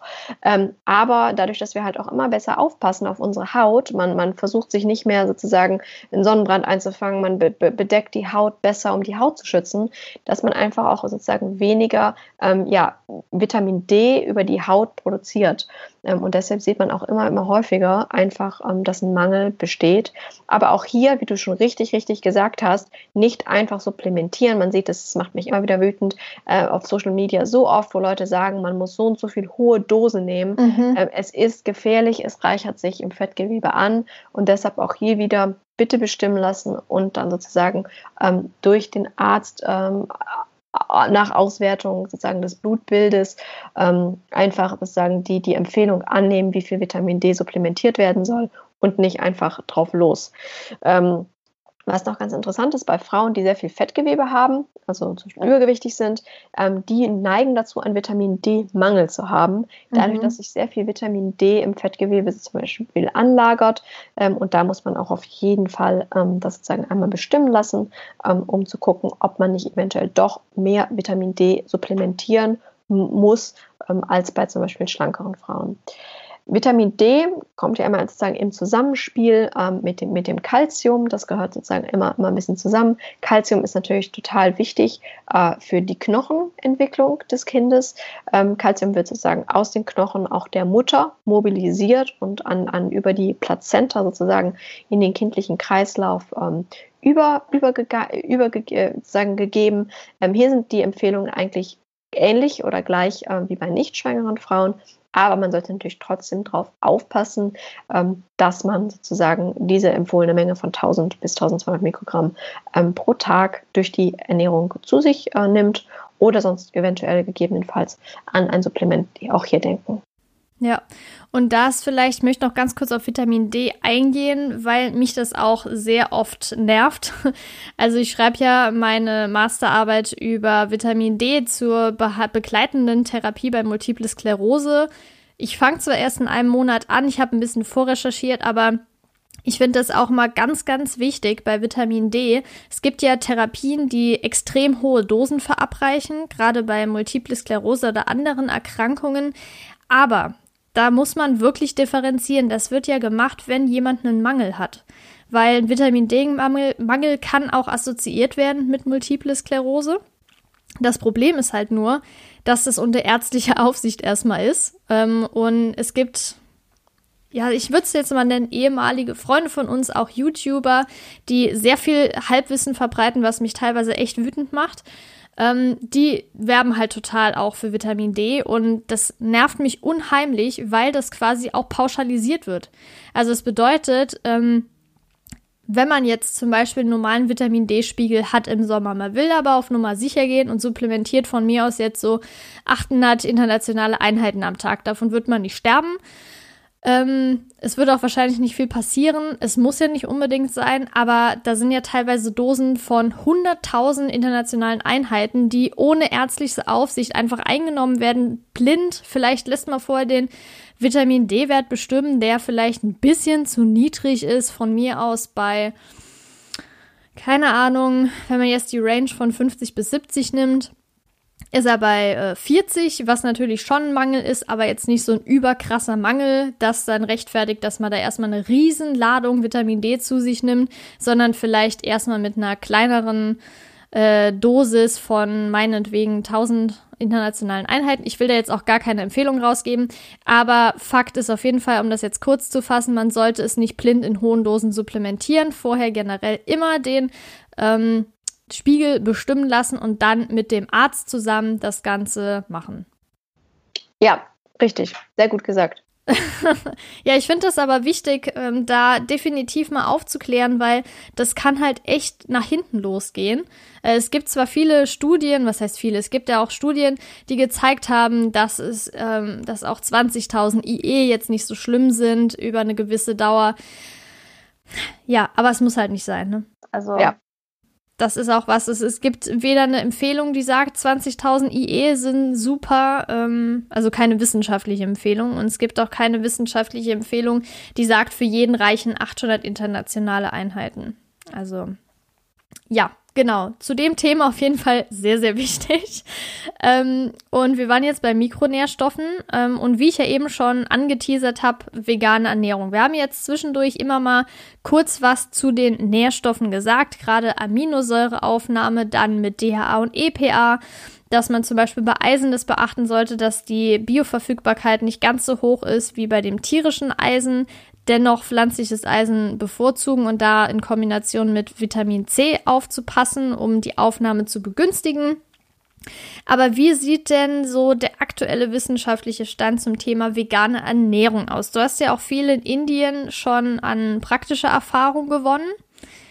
Was ist dir da, also wie sind denn da so die Empfehlungen und kann man das so ungefähr auf Deutschland oder die Industrienationen, nenne ich es jetzt mal, übertragen? Mhm. Ja, was interessant ist, ist, dass natürlich in Indien aus ethischer oder religiöser Perspektive ähm, sich eh ja ausschließlich fast pflanzlich ernährt wird. Das heißt, man hat meistens nur Milchprodukte, Eier zählen bei den meisten auch als tierische Produkte. Ähm, das heißt, dass äh, meine, meine Patienten, die Frauen, mit denen ich gearbeitet habe, waren gar nicht aus, sagen wir mal, gesundheitsbewussten Gründen unbedingt äh, vegan, sondern wirklich aus, aus religiösen Gründen oder fast vegan, fast, fast ausschließlich pflanzlich. Ähm, das heißt, da gibt es gar nicht so ähm, starre Empfehlungen, weil man sich sozusagen an diesen kulturellen Gegebenheiten orientiert und es ist, wie es ist. Was ich in Indien halt viel gesehen habe, ist, dass man dort immer noch für zwei isst. Mhm. Ähm, aus, der, aus, der, aus der Annahme heraus, isst man mehr, wird das Kind größer, äh, was man natürlich weiß, dass, dass es nicht stimmt, sondern ähm, man letztendlich ähm, einfach nur nach der Geburt ähm, wesentlich mehr Gewicht wieder abnehmen muss. Ähm, aber das sei erstmal sozusagen dahingestellt, aus, aus sozusagen ernährungswissenschaftlicher Sicht ist es natürlich ein schwieriges Thema weil einfach äh, aus, aus ethischer Perspektive Studien, also wirklich äh, randomisierte gute Studien schwierig durchzuführen sind, wenn man sozusagen ausschließen will, dass vegane Ernährung ähm, ein Risiko birgt. Ja, weil kein Ethikrat wird sozusagen ein, ein Studiendesign in der Art und Weise vor, äh, äh, zulassen. Äh, mhm. deshalb gibt es einfach sozusagen dahingehend ähm, wenig sehr, sehr gute ähm, wissenschaftliche ähm, Auswertungen zu sagen, das und das birgt äh, mehr Risiko als anderes. Aber was man auf jeden Fall sagen kann, ähm, man, man, man kann sich rein pflanzlich ernähren, das geht, aber Vorwissen ist unbedingt nötig. Also man sollte ähm, nicht alleine hantieren.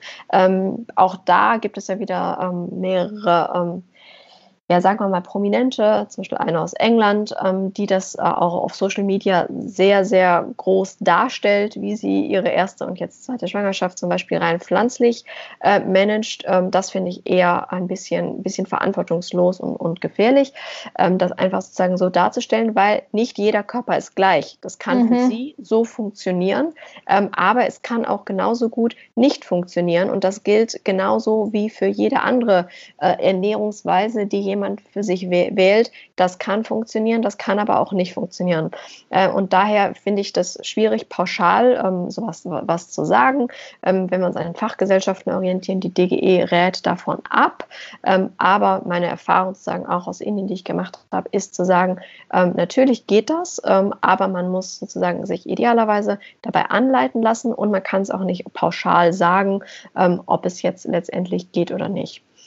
Du hattest ja schon Thema Proteine an, angesprochen und wir hatten ja schon sozusagen auch äh, überlegt, wie viel mehr äh, Bedarf hat man letztendlich, ob man jetzt die, die, die Formel verwendet mit 0,9 Gramm oder sagt, man braucht 21 Gramm mehr im, im letzten Trimester. Auch diese Grammzahl ist natürlich schwierig, denn äh, man weiß, die Wertigkeit der Proteine oder gegebenenfalls die Kombination von verschiedenen Aminosäurequellen ähm, einfach auch wichtig ist, ähm, um dem Körper die ganzen Bausteine zur Verfügung zu stellen, ähm, die er letztendlich ähm, benötigt. Und deshalb äh, kann man auch sozusagen hier wieder schlecht einfach vergleichen. Die absolute Menge Protein kann eventuell einfach verschieden, äh, in verschiedenen Zusammensetzungen einfach auch verschieden genutzt werden. Ähm, aber natürlich schafft man es auch bei veganer Ernährung genug Proteine ähm, zu sich zu nehmen und durch eine gute Planung schafft man es natürlich auch, äh, die Aminosäuren ähm, ordentlich ähm, zu sich zu nehmen, aber auch hier ähm, wieder mit Planung. Ähm, was ich sonst auch noch oft als, als Problem sozusagen gesehen habe, ist, dass gerade ähm, zum, zum zweiten Teil der Schwangerschaft hin der Energiebedarf natürlich steigt, aber die, der Proteinbedarf eigentlich überproportional steigt. Das heißt, mhm. würde man sich erstmal primär an der Proteinmenge orientieren, würde man aber so viel mehr Kohlenhydrate essen, weil in der pflanzlichen Ernährung kommen Proteine genau. halt primär im Tandem mit Kohlenhydraten, ähm, dass man halt wirklich einfach viel zu viel Energie zu sich nimmt, ähm, als das jetzt empfohlen wäre.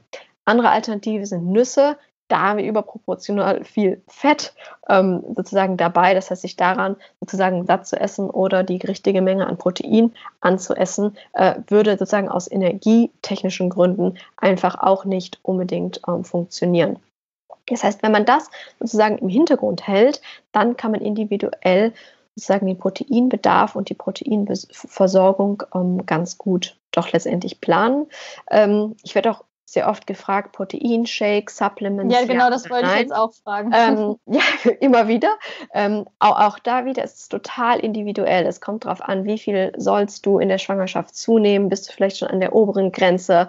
Äh, wie ernährst du dich sonst? Ähm, all das ähm, kann man, kann man so pauschal gar nicht sagen. Aber ich würde es auch ähm, wirklich ähm, in, der, in, der, Schwangerschaft, wenn benötigt, würde ich auch nicht, das wäre ich jetzt auch nicht kategorisch dagegen.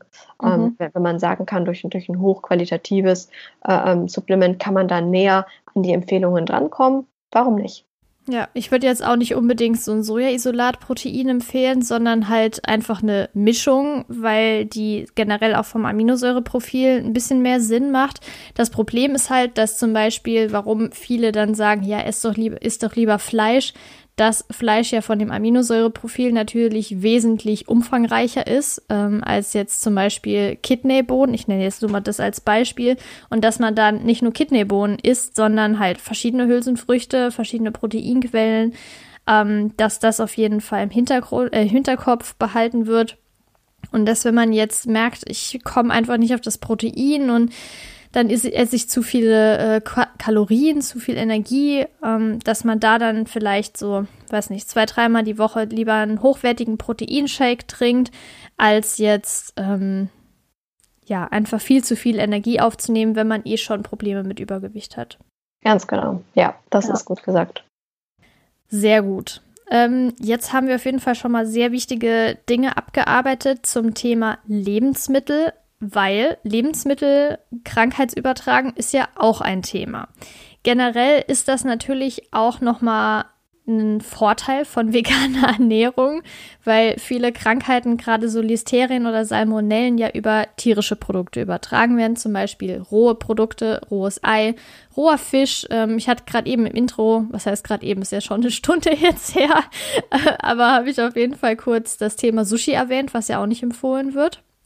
Und da ist ja wirklich das definitiv ein Thema, ne, mit rohen tierischen Produkten. Genau. Ähm, was ich auch wieder lustig finde, also äh, viele, viele Gynäkologen sagen, ja, das ist alles in Deutschland gar nicht mehr so wild, weil äh, die hygienischen äh, Maßnahmen sind eigentlich gut und man kann guten Sushi-Lachs zum Beispiel kann man auch, wenn man essen möchte, auch dann essen. Ähm, muss jeder für sich selber entscheiden. Die, die, die, äh, es wird natürlich auf jeden Fall davon abgeraten, ähm, das zu sich zu nehmen, um einfach das, das, äh, die, die äh, Wahrscheinlichkeit zu reduzieren. Mhm. Warum will man das besonders bei diesen machen? Weil ähm, die einfach sozusagen äh, über, die, über die Plazenta auch auf das Kind übertragen werden können mhm. und dann letztendlich zu Fehlbildungen ähm, oder, oder Infektionen erstmal führen können. Ähm, das kommt eigentlich genau wieder in die gleiche Kategorie wieder. Lass dich unbedingt auf deinen Impfstatus checken, bevor du schwanger wirst, weil das sind sozusagen ähnliche Auswirkungen. Auch, auch, auch das ähm, sind Infektionskrankheiten, die ähm, über die Plazenta übertreten können und auf das Kind sozusagen ähm, negativen Einfluss haben können. Ähm, vielleicht nochmal ganz kurz. Äh, Listerin sind besonders in rohen Fleischprodukten drin. Das heißt, äh, wenn man rohes Fleisch zubereitet zu Hause, bitte separates äh, Schneidebrettchen nehmen, bitte separate Messer nehmen, alles hinterher äh, auf der höchsten Stufe in der, in der, in der Spülmaschine auf jeden Fall äh, ähm, ähm, spülen, Hände gut waschen oder am besten ein anderes Familienglied, Mitglied oder Freund, Freundin ähm, das zubereiten lassen und idealerweise vielleicht nicht ähm, damit rumhantieren. Ähm, Salmonellen ähm, kommen in Eiern vor, aber auch selbstgemachte Mayonnaise, Eis kommt immer wieder im Sommer. Genau, ist ja auch gerade äh, mit rohen Eiern. Ja, genau, oder rohes Geflügel. Da hat man sozusagen ähm, die Wahrscheinlichkeit ähm, der Salmonelleninfektion, ähm, aber auch ähm, Toxoplasmose, ähm, das zum Beispiel durch Katzen übertragen wird. Ähm, da muss man aufpassen, wenn man eine Katze hat, wenn man sie streichelt, wenn sie mit im Haushalt ist. da, all das muss man ein bisschen, bisschen bedenken. Mhm. Auf jeden Fall. Was ja auch ein Risiko sein kann, oder was heißt sein kann, das ist jetzt echt milde ausgedrückt, aber Rauchen und Alkohol ist ja definitiv ein Risikofaktor, was man auf jeden Fall vermeiden sollte. Da will ich jetzt eine absolute Aussage treffen, weil das einfach sehr gefährlich sein kann für das Kind, weil das ja auch gerade Alkohol oder andere Drogen werden ja auch aufgenommen über die Plazenta. Ne? Richtig, ja. Also Alkohol ist leider immer noch äh, die häufigste Ursache in Deutschland für ähm, Schäden am Kind, die man hätte vermeiden können. Also das, das ist einfach, ähm, ja, denkt man gar nicht, aber es ist halt wirklich immer noch ähm, Nummer eins äh, mit dabei.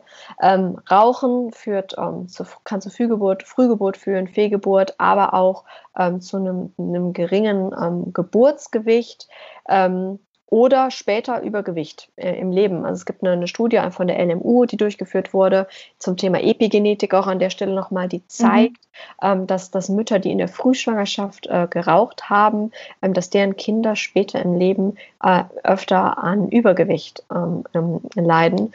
Ähm, also das sollte man auf gar keinen Fall ähm, unter, unter, unterschätzen. Und was ich noch ganz schockierend fand, war eine Statistik, äh, die besagt, dass sozusagen die Korrelation der sozialen Schicht in Deutschland ähm, so ist, dass ähm, die Frauen aus sagen, niedriger sozialem Status häufiger rauchen, aber dass Frauen aus höherem sozialen Status mehr und häufiger Alkohol trinken. Mhm. Das finde ich, ähm, finde ich, finde ich echt schockierend, ähm, weil es ist einfach auch so, ähm, warum, warum trinkst du nichts, warum möchtest du nichts? Es ist in Deutschland immer noch oftmals, äh, ach komm doch nur ein Gläschen, äh, da kannst du immer noch Auto fahren. Immer ja. noch sozusagen eine Art und Weise, in der man sich ähm, einfach auch rechtfertigen muss, ähm, ähm, dass man, dass man das so macht. Und äh, das, das finde ich, ähm, ja, fand ich wahnsinnig, ähm, wahnsinnig äh, interessant, äh, das nochmal sozusagen in Zahlen so zu sehen. Ähm, das mhm. Problem ist auf jeden Fall immer, immer noch da. Ich kann das auch nicht nachvollziehen. Also ich bin zwar jetzt nicht schwanger, aber ich trinke schon seit sieben Jahren aufgrund von Medikamenten kein Alkohol. Und damals ähm, war es schon eher so, dass er so, ja, warum trinkst du kein Alkohol? Das ist doch jetzt blöd, trink doch eins mit. Und ich habe gesagt, nee, ich will nicht. Ich, ich, meine Gesundheit, ich bin mir dessen bewusst, dass es nicht gut ist. Und ich finde es halt sehr schockierend. Ich habe das auch selbst schon mal mitbekommen, dass eine ja, Bekannte würde ich es jetzt eher ähm, nennen, schwanger war im, ich glaube, sechsten, siebten Monat irgendwas. Äh, wir waren auf einer Feier gemeinsam, da hat tatsächlich jemand im Erwachsenenalter, ich glaube zwischen 40 und 50 irgendwas, gesagt, ja, komm, so ein Gläschen Sekt jetzt zum Einstand, das ist ja jetzt kein Problem. Und ich war so schockiert daneben, hab dann auch, also ich wirklich schockiert, habe gesagt, bist du eigentlich total bescheuert? Also was soll denn das? Was ist das für eine Kacke? Du kannst doch sowas nicht sagen. Ähm, also wie du gesagt hast, ich glaube, das war auch eher so ein bisschen Oberschicht. ähm, aber also das ist dermaßen schockierend, was ich auch mal erlebt habe. Ähm, leider zu oft ist, ähm, dass Frauen einfach rauchen während der Stillzeit, was, also kurzer Teaser für die nächste Episode Stillzeit, darüber reden wir ja auch noch, ähm, dass sie dann einfach denken, ja, ich bin jetzt nicht mehr schwanger, ich still zwar, aber ist total egal, ich rauche jetzt einfach weiter. Das ist natürlich auch äh, sehr fatal und ja, würde ich auf jeden Fall. Ah, ja, ich war da kurz davor, was zu sagen, aber ich dachte, bringt eh nichts. Ähm, ja, naja, so viel zu dem Thema. Ich könnte mich gerade schon wieder aufregen, aber ähm, ja, gut. Was natürlich auch noch ein Thema ist, ist Koffein. Ähm, man sagt ja, dass 400 Milligramm für ähm, Schwangere in Ordnung sind. Das sind ja, ich glaube, ungefähr zwei Tassen am Tag, zwei Tassen Kaffee. Ja. Mhm. Ähm, kann man das sagen, dass es mm, safe ist oder rät man lieber davon ab, generell Koffein zu trinken? Genau, also, man, also generell die Leitlinie sagt, dass das völlig okay ist. Aber es kommt natürlich auch auf den Kaffee an. Ähm, Finde ich sehr abstrakt, weil du weißt halt auch nicht jetzt unbedingt, wie groß ist der Kaffee, wie viel Koffein ist mhm. da wirklich drin. Ähm, darüber hinaus steckt ja auch noch in Tee. Das heißt, vielleicht trinkst du Tee und Kaffee am Tag. Äh, da muss man das natürlich dementsprechend auch betrachten. Ähm, Energy Drinks, klar, sind, ist eh von, ist eh von äh, ab, abgeraten, mhm. Ähm, das, das zu sich zu nehmen. Ähm, muss, muss jeder für sich selbst wissen. Ich denke mal, zwei, zwei Tassen, da hast du recht, da ist schon sozusagen ähm, diese Safety Zone, der, der Buffer mit eingerechnet das ist völlig okay. Äh, aber man sollte dann natürlich nicht noch äh, literweise ähm, grünen Tee oder schwarzen Tee oder sowas noch am gleichen Tag auch noch zu, äh, zu, zu sich nehmen. Dann würde man natürlich auch diese, diese Menge leicht über, über, überschreiten. Was ich aber auch oft sehr oft sehe, ist, dass generell Frauen ähm, mit, dem, mit dem Bauch, äh, dem Wachstum des Bauches, wenn der Magen zum Beispiel ein bisschen nach oben geschoben wird, das Problem von Sodbrennen generell mhm, haben. Genau. Und dass dann einfach auch Kaffee ähm, einfach auch nicht mehr das Lebensmittel der Wahl ist, ähm, weil es einfach auch ähm, das sozusagen noch verstärken kann und sich dieses Problem dann sozusagen bei vielen einfach von alleine so ein bisschen reduziert, dass es ihnen einfach auch nicht so gut bekommt und sie es deshalb einfach auch weniger zu sich nehmen. Ja, finde ich sehr gut. Ja, Sodbrennen ist ja auch ein sehr, sehr häufiges Thema in der Schwangerschaft, gerade wenn, wie du gesagt hast, wenn sich der Magen ein bisschen nach oben verschiebt, das Ganze ein bisschen kürzer wird quasi, ähm, jetzt nicht haargenau, aber kurz so, ja, grob gesprochen, kürzer wird ähm, der Weg. Deshalb ähm, ist das auch nochmal zu beachten, dass nicht nur das Koffein vielleicht in geringen Maßen, sondern auch, was damit einhergeht mit diesem Lebensmittel, Kaffee, ähm, ja, nicht so optimal ist. Genau. Ja, perfekt. Ähm, ich glaube, wir haben alles abgearbeitet, was wir uns aufgeschrieben haben, vor allem was du aufgeschrieben hast. Ich fand es sehr, sehr interessant und spannend. Möchte ich jetzt zum Schluss noch mal fragen, gibt es denn irgendeine Frage oder ein Thema, was die meisten Frauen aus deiner Praxiserfahrung verunsichert? Mm, ich denke Bewegung. Sport. Darf man, darf man mhm. Sport machen? Sollte man Sport machen? Äh, Gerade im ersten Trimester sind natürlich viele ähm, ja, verunsichert, ähm, weil es doch auch immer wieder verschiedene Aussagen dazu gibt, wie das sozusagen auch den, den Abbruch, sozusagen den ungewollten Abbruch der Schwangerschaft ähm, durch, durch Sport sozusagen beeinflusst werden kann, wozu es aber leider nur Hinweise gibt, aber keine Studien. Also man, man sagt eigentlich, wenn, wenn, wenn sich sozusagen der Embryo durchsetzen will, dann tut er das, äh, auch, auch egal, was man sozusagen macht. Ähm, geraten, abgeraten wird natürlich von extremem, extremem Sport. Das ist auf jeden Fall, ist auf jeden Fall ähm, klar. Ähm, Schwimmen, Aerobik, ähm, Laufen, Gymnastik, ähm, all diese Sachen, wo einfach auch ein geringes Risiko der Verletzung besteht, ähm, das kann auf jeden Fall in der Schwangerschaft gemacht werden. Man sollte natürlich trotzdem nochmal ein ganz anderes Thema, da können wir nochmal zum Thema äh, Stillen und auch Rückbildung drauf eingehen, ähm, wie der Beckenboden gestärkt werden sollte und, und, und, und wie sehr und wie sehr nicht. Genau. Oder auch die ganze Sache mit der schrägen Bauchmuskulatur. Ähm, das ist natürlich jetzt sehr, sehr spezifisch, aber sollte man sich natürlich auch ähm, zu informieren und sollte man einfach auch mit berücksichtigen. Aber Fakt ist, dass man idealerweise 150 Minuten, also mehr als zwei Stunden pro Woche aerobes Training, also mittelintensives Training äh, für sich pro Woche machen sollte und das idealerweise ähm, bis hin, in, bis hin ähm, ja, kurz äh, vor der Geburt.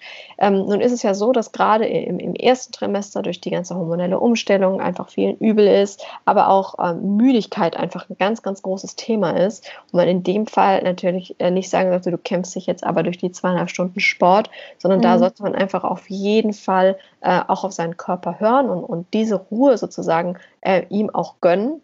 Und dann aber zum Ende des ersten Trimesters die ganze Sache natürlich einmal unbedingt mit dem Arzt auch absprechen, ähm, weil es gibt natürlich auch Zustände, äh, dass die Plazenta nicht richtig sitzt und so weiter und so fort oder, in, oder Probleme in der vergangenen Schwangerschaft hatte oder sowas. Ähm, unter den Voraussetzungen man eventuell keinen Sport oder nur eingeschränkten Sport machen sollte. Das heißt, es sollte auf jeden Fall einmal besprochen werden. Aber wer äh, immer schon auf, eine, auf, einem höheren Level zwischen Sport gemacht hatte, soll das einfach auch so machen, äh, solange er sich oder sie sich vielmehr ähm, dabei gut fühlt, weil es einfach auch sozusagen ähm, die, die Gewichtszunahme in einem, in einem gesunden Maße äh, begünstigt und natürlich durch, durch, das, durch die vermehrte ähm, Atmung und dadurch, dass man den Kreislauf in, in Schwung bringt, natürlich auch die Blutversorgung zum Kind hin einfach auch ähm, verbessert oder begünstigt. Von daher ja, ist und vor allem auch die Herzgesundheit. Ganz genau. Win-Win-Situation für alle. Ähm, und von daher sollte man sich mit dem Thema äh, auf jeden Fall auseinandersetzen äh, und unbedingt etwas finden, äh, was für ähm, einen oder individuell ähm, passt, aber die, die Zeit sich auf jeden Fall nehmen und die Muße auf jeden Fall haben, ähm, das unbedingt zu machen. Sehr gut. Das war auch auf jeden Fall noch ein sehr wichtiges Thema. Ähm, ja, also von meiner Seite aus war es das Hast du noch ähm, irgendwas, was dir auf dem Herzen liegt, was du auf jeden Fall noch mitgeben möchtest? Ich denke, wir haben alles gut abgearbeitet. Ich denke einfach nochmal abschließend zu sagen, ähm, ja, die, die, der gesunde Lebensstil und die Ernährung fängt nicht erst dann, wenn man rausfindet, dass man schwanger ist, sondern sozusagen die ganze Planung und die ganze Phase vorher oder auch wenn man nicht aktiv dafür plant, aber es passieren könnte, äh, dass man das einfach ähm, ja, im Hinterkopf behält, mhm. dass man da sozusagen auch die Verantwortung hat, ähm, ähm, das sozusagen möglichst gut, ähm, in, in, dass man das Kind möglichst gut ins, ins Leben starten lässt, indem man einfach schon vorher vorsichtig und, und gut mit sich selbst umgeht. Genau. Und auch an die Männer da draußen. Und an die Männer da draußen. genau. Sehr gut. Ja, perfekt. Ich freue mich auf jeden Fall, dass wir das Interview hier geführt haben. Ich freue mich auch schon sehr auf das Thema Stillzeit, weil das ja auch ein sehr, sehr wichtiges Thema ist und nicht zu vernachlässigen ist. Und das kommt auch noch bald. Ich bin auch gespannt auf das Feedback. Ich hoffe, wir haben vielen Frauen geholfen damit, du vor allem mit deiner Expertise. Und wenn man jetzt noch genauere Informationen möchte, individuelle, du bietest ja auch Online-Beratung an. Ich ähm, verlinke das auch nochmal in den Show Notes, die Kontaktdaten. Das heißt, wenn da jemand spezielle ja, Bedürfnisse hat, kann er sich gerne oder kann sie sich dann gerne bei dir melden. Unbedingt gerne, klar. Super, dann bedanke ich mich. Ich wünsche dir noch einen schönen Tag und wir hören uns dann zum Thema Stillzeit nochmal. Machen wir. Bis ganz bald. Ja, bis Tschüss. dann.